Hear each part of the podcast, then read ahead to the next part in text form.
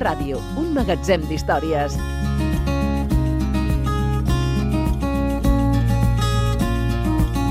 Amb el nostre convidat i amb el Quim Ortí, avui parlem de nova ciutadania. La majoria de països musulmans barregen la política i la religió.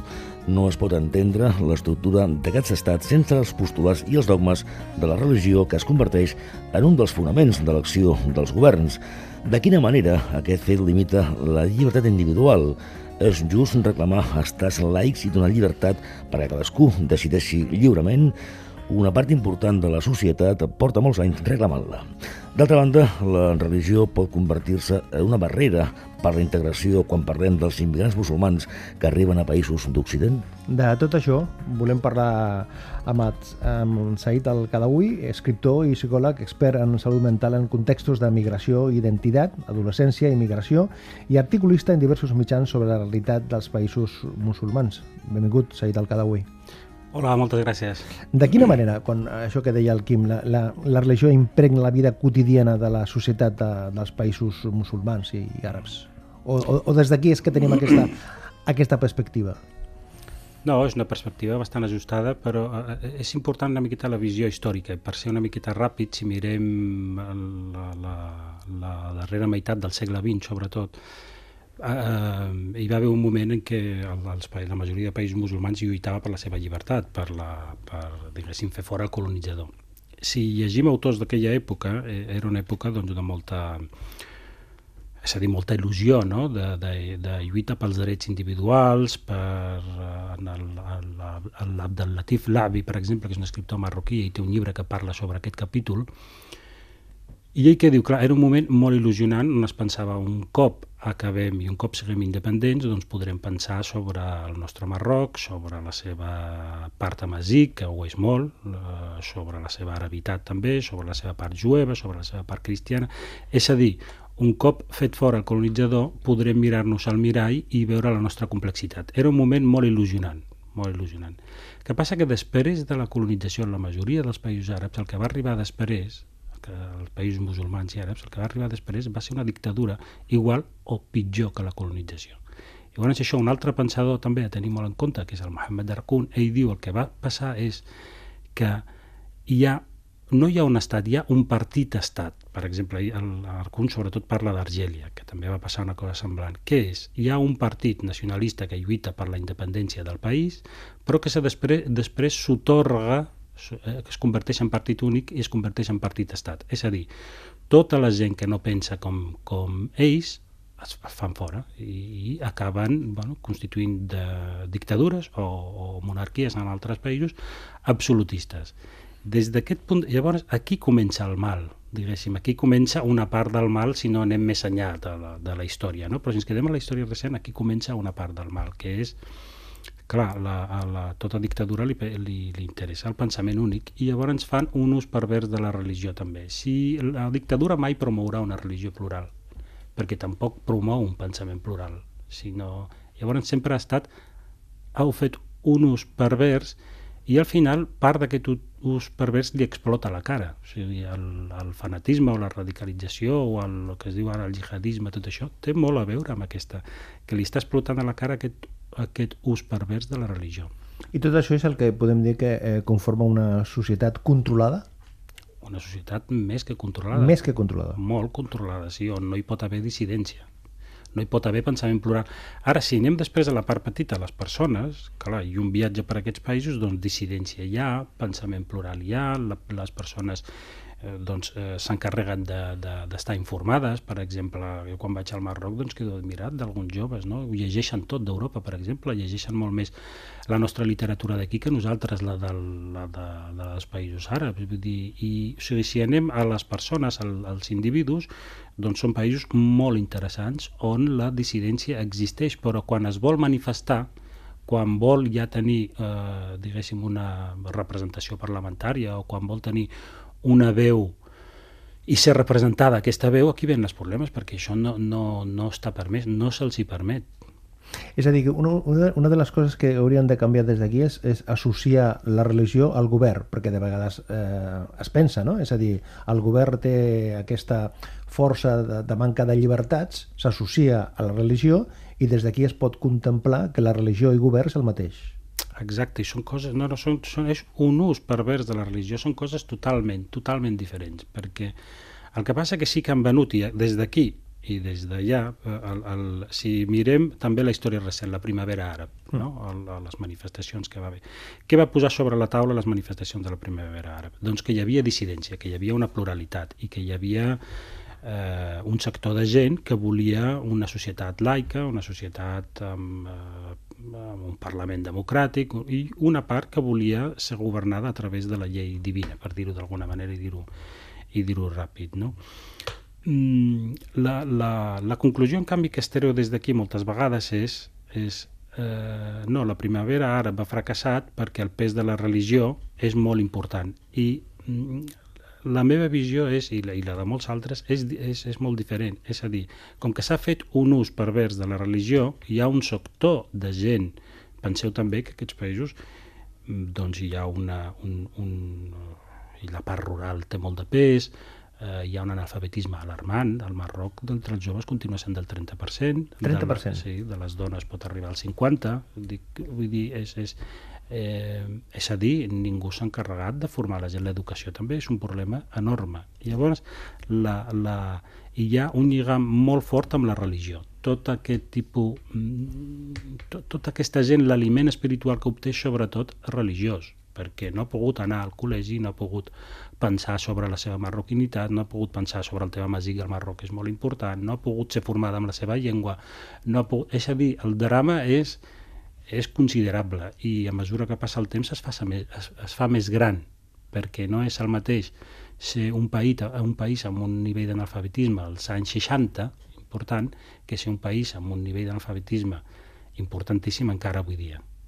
No? El context ha canviat molt. A molts altres països i en canvi els països musulmans molts van cap enrere. Vull dir, o, o es mantenen a nivells que no, que no... És que això ja és ja, ja, ja es veu que és la llavor d'un conflicte que anirà passant sistemàticament i que tindrà diferents cares un conflicte il·lustrat eh, seria la, la primavera àrab, sortir, manifestar-se i demés, però a mesura que et van trepitjant aquesta capacitat de manifestar-se, doncs hi ha altres maneres més nihilistes de lluitar, no? més de, i l'ús de la religió és un d'ells. És a dir, que hi ha, hi ha, hi ha aquesta voluntat de, de mantenir a la ignorància una part de la, de la població? Perquè no... Jo crec que clarament, clarament. Clar, és que tot el que no és mantenir la ignorància és portar la gent cap a la pluralitat i el pensament plural i la dictadura mai casen. Si ho pensem des d'aquí, la, nostra, la història recent també del nostre país, el, el, el, vull dir, al principi del franquisme i tot això hi havia un control, vull dir que la gent inclús inclús bona part de les dones eren les que deia, les que es mostraven contràries a la llei del divorci, per exemple. No? Això com s'explica? S'explica amb, amb, amb que hi havia una manca d'educació flagrant. Això és el que passa als països musulmans encara. Vostè considera que a l'islam li falta adaptar-se als nous temps? Que hi ha un endarreriment als països dècades, musulmans. Als països és que l'islam, clar, la religió no ho farà si no, fa, si no fan els ah, països. És a dir, no és la religió. La, la religió, el, si, si, mirem, si mirem el tema des de l'òptica de la religió, i ara parlaré en boca del Muhammad Arkun, que és un dels islamòlegs més importants que hem tingut Argèlia a Europa, que va morir, em sembla, a França, que va morir, si no recordo malament, el 2012 o el 2010, no recordo bé. Però ell què diu? I és un gran estudiós del tema, hi ha altres també que el secunden. No? Mm, què diu? Doncs, eh, eh, o sigui, hi ha pensament il·lustrat dins del que és la civilització musulmana, dins del que clarament sí. O sigui, eh, és més, hi va haver una època, si anem al, del segle X al XIII sobretot, al XIV, en què si algú volia saber de ciència, saber d'humanisme, saber havia d'aprendre l'àrab. O sigui, hi va haver una època, hi ha pensament il·lustrat, sí, que passa que estem parlant del segle X-XIII, estirem-lo una miqueta cap al XV, que s'acaba amb Ibn Khaldun, i, però clar, estem parlant d'aquella època, hi havia pensament il·lustrat, però en aquella època. El que diu molta gent i fa trampa és sí, sí, però mai l'home i la dona no han estat del tot igual. Home, si el segle XIII-XV la dona i l'home ja haguessin estat igual, haguéssim estat ja uns... És com dir que els grecs doncs no, no en tenien de democràcia perquè tenien esclaus. Seria una, una, una reflexió semblant, no? És en funció de... Ara, després del segle XIII, i si ho estirem al XV, després ja ve el VIII, vull dir, el VIII, emergeix sobre tot Occident, el descobriment d'Amèrica, tot això... És a dir, hi ha una cosa com una paral·lelismes, no? Un, un, uns emergeixen, els altres cauen, al segle XIX hi ha una miqueta una, el que es diu el renaixement del pensament àrab, una mica dura molt poc, la colonització se'l carrega bastant, i després hi ha l'altre moment, que és després de la colonització, que és, que, que és aquest, tot aquest aire que he dit abans, no? que, que es pensava que aniríem cap endavant. Però hi ha un buit enorme on no s'ha fet una feina, i tot això no s'ha fet una feina que, diguéssim, que s'havia de fer, que el, el, el, penseu que els països àrabs tots, tots junts publiquen la mateixa quantitat de llibre que pot publicar Catalunya en un any. I vull dir que es publica molt poc, s'escriu molt poc, i hi ha molta... Tot això ja ens, posa, ja ens parla de que no hi pot haver una religió il·lustrada si no hi ha una política il·lustrada, si no hi ha un... Sí, sí. I tota aquesta realitat, eh, Said el Calaui, quan parlem d'immigració, com afecta les relacions entre la gent d'un país i les persones que hi arriben? Tot això, com... Bueno, és que això, això és determinant. Això és determinant, vull dir, el pes de la història és determinant, perquè el que li acaba passant a la gent, si us fixeu amb el tema migratori, un dels problemes que tenim un, un, és que la religió té un paper preponderant, però que té a veure amb una qüestió identitària. Per dir-ho ràpidament. Vull dir, eh, poseu la, la, la migració coneguda aquí del Marroc, que és com la migració espanyola en el, fa molt de temps que va anar Alemanya, no? Alemanya. O sigui, una, una immigració modesta. La meva també, la dels meus pares, no? Aquesta migració, clar, són gent són gent de, de zones rurals, són, no estic parlant d'allò, no, és, la, és la meva migració, eh? vull dir, no estic parlant perquè, o sigui, no estic parlant amb despreci que hi ha gent, no, no, és la meva gent, és la meva, eh, vull dir, ho dic amb tot l'amor del món, però amb tota la crítica també, per, perquè ens entenguem. Llavors, s'emigra, eh, eh una gent que el que emigra és una migració econòmica, eh, volen sortir endavant, una empenta, una força, una capacitat absolutament admirable, però a nivell cultural un nivell cultural baix, vull dir, un nivell cultural mm, no han pogut pensar sobre què vol dir ser el Marroc, què vol dir ser marroquí, què vol dir la literatura musulmana, què vol... tot això, res. Quan arriben aquí, eh, el, el, a part de ser gent modesta, perquè no tothom tenim pares doctors, ni tothom hem de tenir, ni aquí ni allà, ni... però el que passa és que quan arribes a un país que no és el teu, que és molt diferent, hi ha una qüestió que és t'enfrontes amb la teva autenticitat. Què vol dir? Què vol dir ser autèntic? Què vol dir? O quan els fills pregunten què vol dir que nosaltres hàgim vingut d'un país? Aquests pares, les eines que tenen és sobretot la religió. És dir, bueno, doncs ser musulmà vol dir això. És el que uneix. És el que uneix. I llavors, i és, és allò que es pot transmetre més fàcil, i és allò que els nens veuen més fàcil, que els pares preguen, que els pares... Tot això no està malament, ja, no? la, però o, o la religió acaba tenint un pes importantíssim. És l'únic coneixement que hi ha. És l'únic coneixement, és l'única transmissió sobre la cultura que hem deixat enrere. No?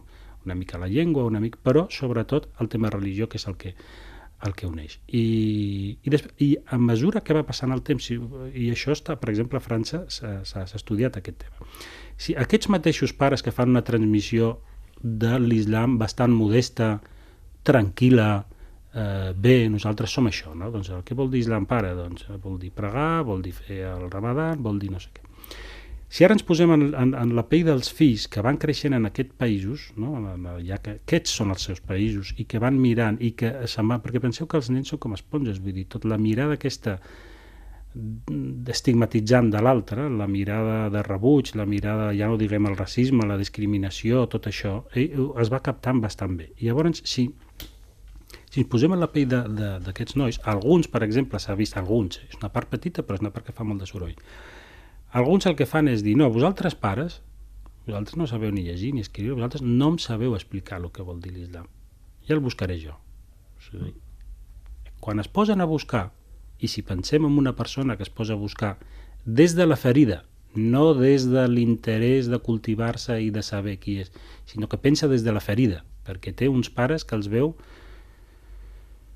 doncs que treballen mantenint, no sé, és, és a dir, una mirada que fa que el, el noi no estigui molt orgullós dels pares, sinó que senti que els seus pares estan mal mirats, són la part més baixa de la cadena social, són no sé què, i tenim la mirada també de la ferida de del racisme... El, sí. No, això que vostè comentava pot ser un dels factors de que algun sector de joves musulmans s'hagin pogut arribar a radicalitzar. No, és que és aquest, aquest és un dels aquest factors. és el motiu, no? Aquest és, un aquest factors, és un sí. dels factors. Perquè el que acaben fent és, no, vosaltres pares no sabeu d'això. I si jo busco des de la ferida, busco, el, uh, busco i em poso per navegar per internet, qui, qui em trobaré? doncs em trobaré una gent que possiblement em digui efectivament, els vostres pares no en saben prou, nosaltres ensenyarem què és l'islam amb tota una idea, amb tota una ideologia darrere amb tota una voluntat de captar gent per acabar fent les coses que fan. És un dels factors, indubtablement, per això per això hem d'ajudar els pares, no denostar-los, no? No, no, no, no, perquè aquí ens hem cregut que tots hem de ser doctors, que hem de... però sabem perfectament que no, que no va així la cosa. Hem d'ajudar amb aquests pares a que puguin fer una transmissió també del que ells són més complexa de la que poden. Però quan diu ens hem d'ajudar, parlem de l'administració, parlem de la ciutadania, és a dir, eh, quin paper eh, ha de jugar la societat acollidora d'aquestes persones que han vingut i que es troben en aquesta circumstància que explicava? No, parlem de, de tots els nivells, és a dir, parlem cadascú des del seu nivell, per exemple, des del meu nivell, doncs, li, li poso un exemple que ara em ve, un exemple tonto, eh? però, que és, però que és important i és rellevant. Vostè imagini un fill que va amb la seva mare al pediatre, això és, dic un exemple real, eh? I, i podria dir, bueno, podríem estar aquí 5.000, si asseguro, eh? Vull dir, un fill que va amb la seva mare al pediatre. I el pediatre li diu a la mare que bé que ho fas, no sembles del Marroc. No? Això, aquest nen, però és que com aquestes poden, poden no? I, clar, i, i poden passar, i la mare aquesta m'ho explicava contenta. O una part contenta. Ara imagini el fill que té al costat quina idea s'anirà fent del Marroc, la percepció que té, clar. Quina, quin sentiment d'humiliació, com anirà... Clar, tot això són experiències que la Sílvia Carrasco diu de l'antropòloga de la uh -huh. UAB, li diu experiències d'inferiorització constants. No? La suma, al final, fa que en alguns el, el got ja no pugui no pugui més. No? Vull dir, que, clar, què podem fer? Doncs el pediatre formar-se una miqueta més, el psicòleg formar-se més, els mestres saber més, no saber més de la cultura de l'altre, perquè això que, que es fa de vine a explicar-nos la cultura del Marroc, això... La cultura del Marroc és tan complexa que s'ha de viure, es pot dir algunes coses, es pot, però allò important és mirar-se a un mateix. Si ens mirem a nosaltres mateixos, per exemple, jo quan vaig començar a interessar-me sobre aquest tema, mmm, eh, vaig descobrir un llibre que em va ajudar moltíssim, un assaig, un, un de, de psicòlegs, psiquiatres que parlaven del que havia passat d'alguns conflictes identitaris que havien tingut els fills de la migració espanyola, portuguesa, magrebí a França, Suïssa i Canadà. I eren coses que els hi passava als meus pacients. Vull dir, a mi em va ajudar molt en aquell moment. Era un llibre en francès, era un llibre descatalogat, era un llibre que no sé, quina, no sé com, ni com el vaig trobar, no? perquè, perquè clar, quan, quan jo vaig llegir aquest llibre vaig tenir la sensació de que aquest país no vol saber aquest, el nostre, aquest ara parlo, ja no l'altre meu, aquest, no vol saber la seva història, perquè si la volgués saber, per entendre la migració que ve de fora has d'entendre la teva també. Els espanyols que van migrar a Suïssa i que van, que van emigrar a França, que van emigrar a Canadà, els hi passaven coses pràcticament idèntics del que els hi passa ara amb alguns nois marroquís, equatorians i d'altres països que veig, amb els conflictes. Clar, què ha de fer la societat? Doncs home, no sempre hem estat un país civilitzat, ric, culte, democràtic. Ho tenim aquí a l'altre vull dir, tenim a l'altre cantó, vull dir, encara hi ha gent que viu que ens podria explicar moltes coses. No? Tot això, aquest coneixement l'hem de saber perquè, perquè és el que ens pot ajudar a entendre l'altre. En canvi, el que fem és dir l'immigrant el tractem una miqueta com la persona primària, atàvica, que, i nosaltres som els cultes, els més macos, els més... I quan surten de tant en tant aquestes eh, polèmiques o manifestacions eh, de tota mena de, de líders eh, opinadors o algun líder polític on qüestiona el paper de la dona, amb, amb, en aquest cas eh, amb, amb, els, amb, amb els musulmans, el tema del vel, el tema del, del burca, això es tracta des d'una perspectiva mm, correcta, des d'aquí? No, jo trobo que la majoria de vegades, la majoria de vegades es, troba, es tracta des de la superficialitat màxima, des d'una superficialitat que més fa mal.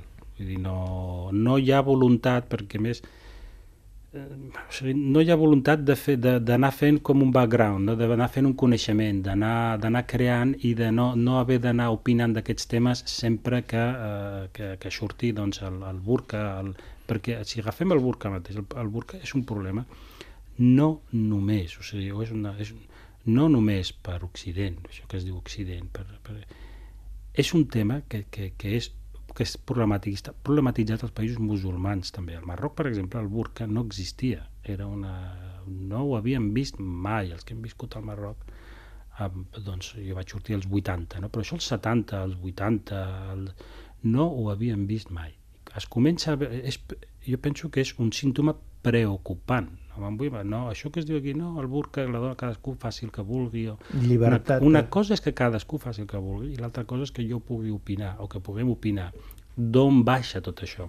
D'on ve tot això? Aquí tenim un problema. Cada cop que parles de burca o de vel, apareix diguéssim, per dir-ho ràpid i caricaturitzant, el, el, el, el Ministeri d'Interior, la Conselleria d'Interior. Si hem de legislar, si no hem de legislar, no, però no anem tan ràpid. No és una qüestió de si prohibir o no prohibir és qüestió de pensar d'on baixa tot això. I d'on ve tot això, per suposat que hi ha una, una part mm, molt problemàtica. Hi ha, hi ha gent des de, la, des de que diu que eh, som... Primer de tot, miri, seguint amb el Mohamed Arqun, el mateix vel, mateix vel. El vel, el vel no és ni tan sols una obligació canònica de l'islam. És una, No opció és. és una opció personal? És una opció, és una opció sí, però el tema personal i el tema social és sempre indissociable. Si veiem moltes noies amb vel en aquest país, jo crec, clar, no tothom estarà d'acord, moltes noies joves amb vel en aquest país, és una mostra clara de la, de, la, de la dissonància que senten amb el seu país, amb aquest, amb el d'acollida. A vegades algunes se les posen per reivindicar alguna cosa, per reivindicar la seva identitat. I es pot reivindicar amb el vel, però es pot reivindicar també de moltíssimes altres maneres, perquè el feminisme, per exemple, el feminisme de la... De la... Ara estic fent un seminari a la, a la, a la llibreria central sobre autores musulmanes que han escrit sobre novel·les, no? la, la, la Sadawi, la Mernissi, eh, la Malika Muqaddam, tot, totes són autores que venen del món feminista, de la lluita de, de, dels anys 70, 80, 90, que encara continuen. No és veritat que el vel sigui... És a dir, eh, eh, eh, totes elles, la majoria d'elles, tenen una relació molt conflictiva amb el vel, no se'l posaran en sa vida no se'l posarien amb la seva vida i no entenen, tota una Nawal Sadawi, no entén que ara la gent lluiti per posar-se'l. I quan en, en, en una manifestació dones amb vel criden soc feminista, soc musulmana? Bueno, és una part de la realitat, també. Una, ja existeix el que es diu el feminisme musulmà, i alguns el qüestionen molt, alguns el segueixen molt, alguns creuen que és una forma d'emancipar la dona musulmana i alguns creiem que no és una forma, que no, que el feminisme eh, eh, s'ha de veure des d'una òptica global, que no existeix un feminisme d'aquí, feminisme d'allà, sinó que té, una, té, té, té un punt de vista global on el que interessa és la lliberació de la dona. El vel, per molt que, per molt que, mm, que formi part de la nostra cultura, però no tot el que forma part de la cultura d'un no s'ha de discutir, no? o no s'ha de qüestionar, però tampoc s'ha de prohibir. A veure si se m'entén, perquè moltes vegades quan parlo, a vegades diu no, però, no és que no s'ha no de prohibir, o no, no estem parlant de si prohibir o no, però estem parlant de discrepar. I amb el tema del vel, no, ja no del burca, eh, parlo del vel, hi ha una discrepància enorme dins dels països musulmans, dins de les dones musulmanes. Llavors, existeix aquesta realitat plural. El que no podem fer és ningú dir pontificar i dir, mm. no, això és... Mm. Anem cap a la darrera qüestió. No, una última qüestió, Saïd. El que ens fa més por a nosaltres, els que som d'aquí, eh, dels diferents, de la persona diferent, no és la seva diferència, sinó que finalment s'assembli a nosaltres. Sí, jo penso, sí, sí, aquesta és una de les, de les tesis que més m'agrada defensar perquè la, la, la, és que l'immigrant representa una miqueta on recorda tot allò que nosaltres hem patit, tot allò nosaltres que hem estat, tot allò que... I, i, i. És a dir, recorda la part dolorosa, no és, no és fàcil eh, deixar un país, anar a l'altre, eh, veure la misèria que es cou en el món, que la gent està obligada a marxar, que la... i moltes vegades ens és més fàcil dir, bueno, és que ells són diferents. Per exemple, amb, amb, jo, un comentari típic que es feia moltes vegades quan tractava a població, sobretot sud-americana, mares de Latinoamèrica, que venien i deien, oh, és que elles, elles són despreses, elles poden deixar el seu fill allà en, aquest, en el seu país, venir aquí, treballar, després... Però com, com es pot dir sou després? No, el que passa que el context d'on venen és tan difícil que han vist, la majoria, s'han vist obligades a marxar i després portar els seus fills. I si no els porten abans els seus fills, perquè aquest era un clàssic també el tema del reagrupament, si no es porten abans, no és perquè siguin despreses, és perquè tenim una llei aquí arbitrària a, a més no poder, que, que dificulta el, el procés de regrupament, pot trigar moltíssim. Ho deixem aquí, Said El Gadawi. Gràcies per compartir aquesta estona. Moltes gràcies I a fins, vosaltres. Fins la propera. Moltes gràcies.